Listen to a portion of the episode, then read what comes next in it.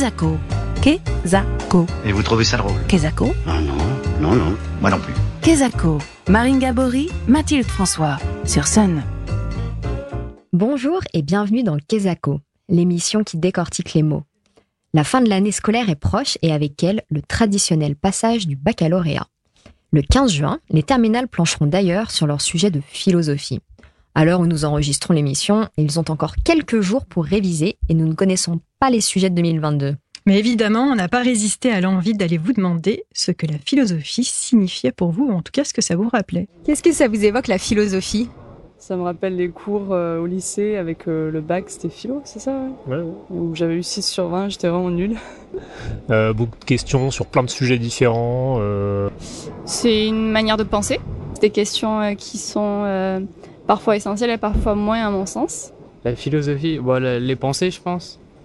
Les pensées, les idées de chacun et justement le fait de débattre sur euh, la façon de penser des personnes euh, par rapport à tel sujet. J'en ai fait, j'en ai fait, j'étais en L. Hmm, Madame Moinet, ma prof de philo de l'époque. Je l'aimais beaucoup, mais euh, elle a du mal à me donner une, plus de- une note plus de 4 sur 20 en général. La philosophie, ça m'évoque la sagesse. Et c'est extrêmement important pour chacun de nous. La capacité de comprendre le monde avec euh, bienveillance et intelligence.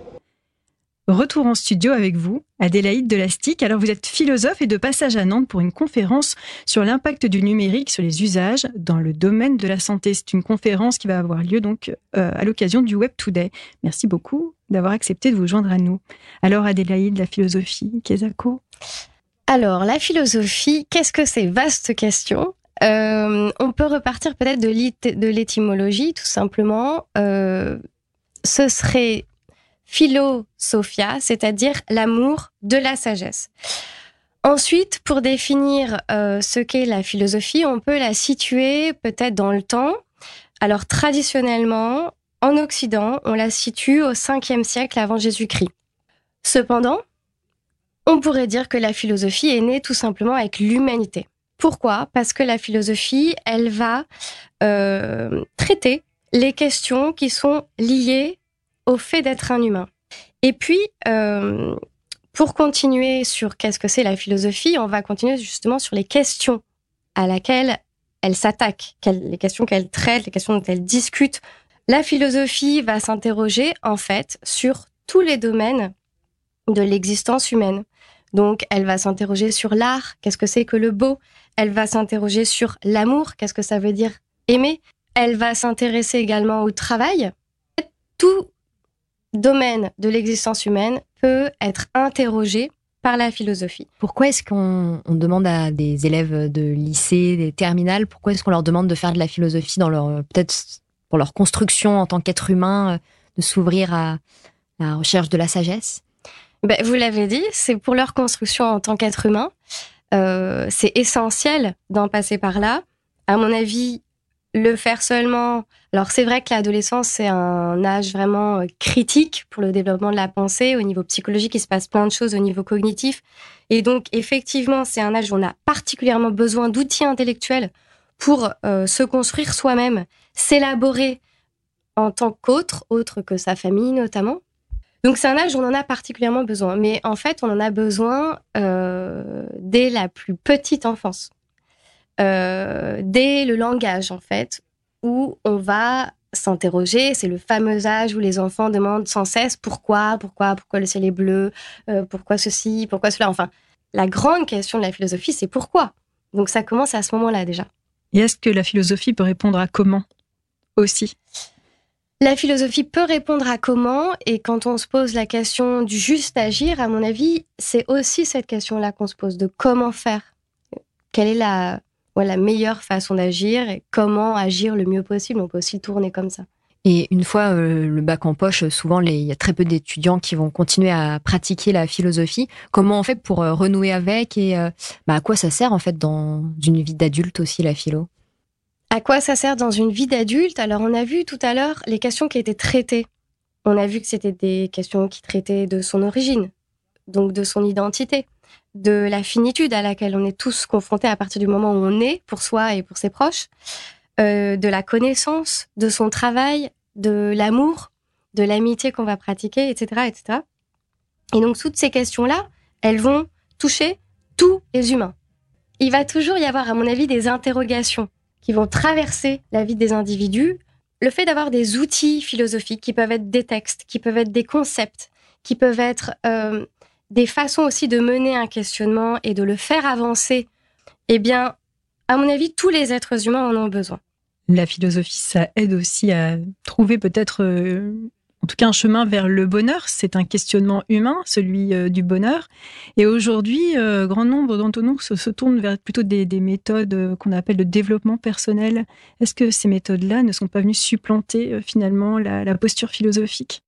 Alors vous, avez entièrement raison. Une des grandes questions de la philosophie, c'est le bonheur. Comment est-ce qu'on peut y accéder? Comment est-ce qu'on peut travailler sur soi pour pour être heureux?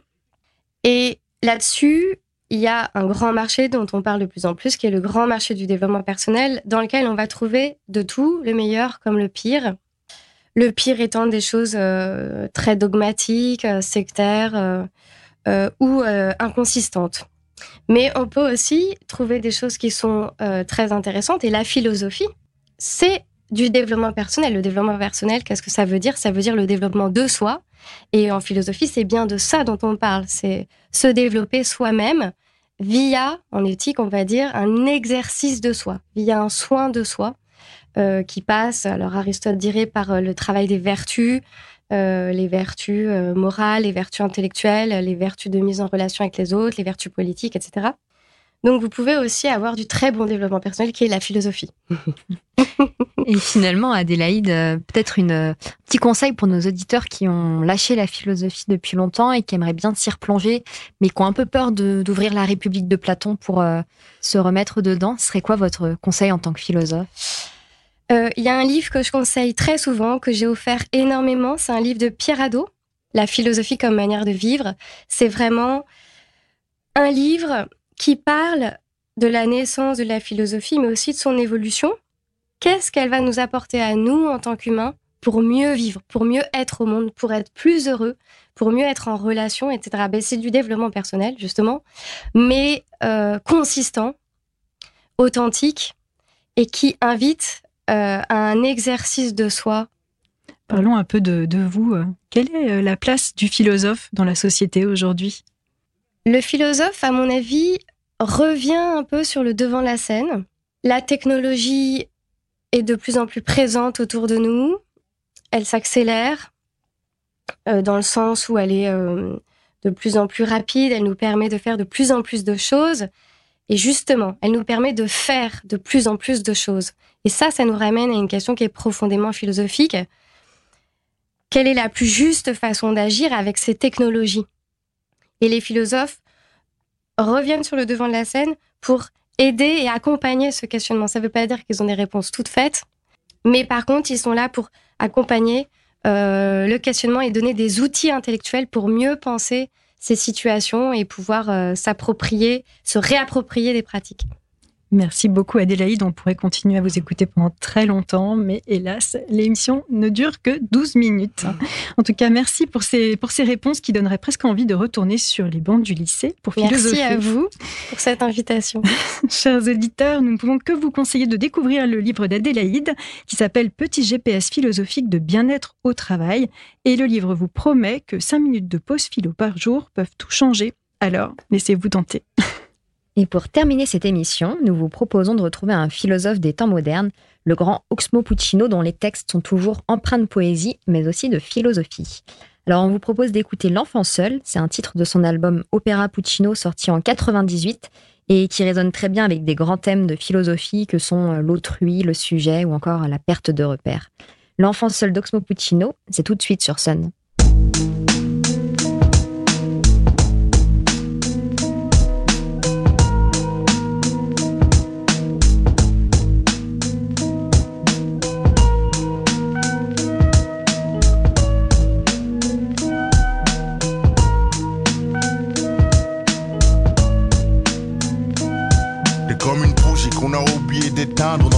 Tu L'esprit entouré de gens sombres voulant souffler. Celui qui a le moins de jouets, le moins du chouchou. Celui qu'on fait chier, le cœur meurtri, meurtrière et ta jalousie. L'enfant seul se méfie de tout le monde, pas par choix, mais depuis pense qu'en guise d'amis son ombre suffit. Une solitude qui suit jusque dans le sexe. Mon texte coupe l'enfant seul en deux espèces, ceux qui baisent à l'excès mais souhaiteraient se fixer à une femme plutôt qu'à mille fesses quand l'autre sort écoute. Souvent la même chanson dans le poste et porte le deuil d'une relation morte et reste l'œil humide. La tête baissée laisse le cœur sur l'estomac, l'estomac sur les genoux, ma tristesse n'a d'égal que le coup de gueule muet de l'enfant seul que nul ne calcule, calcule. T'es l'enfant seul, je sais que c'est toi. Viens-tu des bas-fonds, des quartiers neufs, bref, au fond tous la même souffrance. T'es l'enfant seul, je sais que c'est toi. Viens-tu des bas-fonds, des quartiers neufs, bref, au fond tous la même souffrance. T'es l'enfant seul, je sais que c'est toi. Bas-fonds, des quartiers neufs, bref, au fond tous la même souffrance. T'es l'enfant seul, je suis sûr que c'est toi. Viens-tu des bas-fonds, des quartiers neufs, bref, au fond tous la même souffrance. Mes mots s'emboîtent, les gens s'y voient comme dans une flaque d'eau. Ça leur envoie un triste reflet, mais est-ce ma faute? T'es l'enfant seul, c'est pas facile. On se comprend, peu le savent. Que je le sache, ça te surprend. Il mate par la vitre. La solitude qui mine fait passer la quinine pour un sucre. Faut être lucide, il faut qu'on se libère, disent-ils. Ils n'en discutent pas. Confondent la rime et l'acte. La fuite et le suicide impact. Une promo sans pas trop de mots. Nobody n'a capté le sale soit l'envie de se laisser par le coup pendu pour punir les parents qui pour aimer l'enfant trop attendu. Car si l'amour est une course, l'enfant naît, c'est des parents en tête. L'embêtement qu'en passe-temps on fait des parents bêtes. Maîtrise lancinant, sentiment ciment. Sinon, dans six ans, on me retrouve ciseaux dans le crâne, dans le sang gisant. T'es l'enfant seul, que c'est toi. Viens-tu des bas-fonds, des quartiers neufs. Bref, au fond, tous la même souffrance. T'es l'enfant seul, que c'est toi. Viens-tu des bas-fonds, des quartiers neufs. Bref, au fond, tous la même souffrance. T'es l'enfant seul, dis-moi que c'est toi. Viens-tu des bas-fonds, des quartiers neufs. Bref, au fond, tous la même souffrance. T'es l'enfant seul, je suis sûr que c'est toi. Viens-tu des bas-fonds, des quartiers neufs. Bref, au fond, tous la même souffrance. L'enfant seul, c'est l'inconnu muet du fond de classe. Celui de qui l'on se moqueront comme Coluche, comme Coluche. Ou boss dans le hall, au groupe massif. Lost dans le steak, haché plantant chaque postulant à son poste. Vu que les conneries de gosses de rue couvrent souvent un jeune qui souffre d'un gros gouffre affectif. Grandir sans père, c'est dur, même si la mère persévère, sincère, mais pas de prouver ses repères, c'est sûr. Perdre sa mère, c'est pire. Le mandat pitch, t'assure. T'as pas saisi, enlève la mer de la côte d'Azur. Quand ces gosses poussent leur souffrance aussi, nous savons tous que personne ne guérit de son enfance. Même un torse poilu ne peut oublier sa vie de gosse du divorce, rossé par son beau-père. L'enfant seul, c'est toi, eux, lui, Oxmo Puccino, voix de Niel. T'es l'enfant seul, je sais que c'est toi. Viens-tu des bas-fonds, des quartiers neufs, bref, au fond, tous la même souffrance. T'es l'enfant seul, je sais que c'est toi. Viens-tu des bas-fonds, des quartiers neufs, bref, au fond, tous la même souffrance. T'es l'enfant seul, je sais que c'est toi. Viens-tu des bas-fonds, des quartiers neufs, bref, au fond, tous la même souffrance. T'es l'enfant seul, je suis sûr que c'est toi. Viens-tu des bas-fonds, des quartiers neufs, bref, au fond, tous la même souffrance.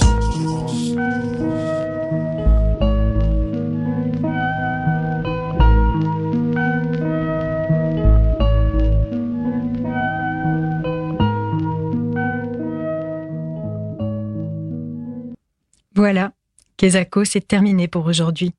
Mais promis, on se retrouve dans 15 jours avec un nouveau mot à tourner, à retourner et à décortiquer. D'ici là, pourquoi ne pas s'exercer à l'un des grands préceptes socratiques, Gnotis et Auton, le fameux Connais-toi toi-même. Finalement, on n'a jamais si bien défini le développement personnel. Bonne semaine sur Sun. Kezako, en replay et en podcast sur mysun et le.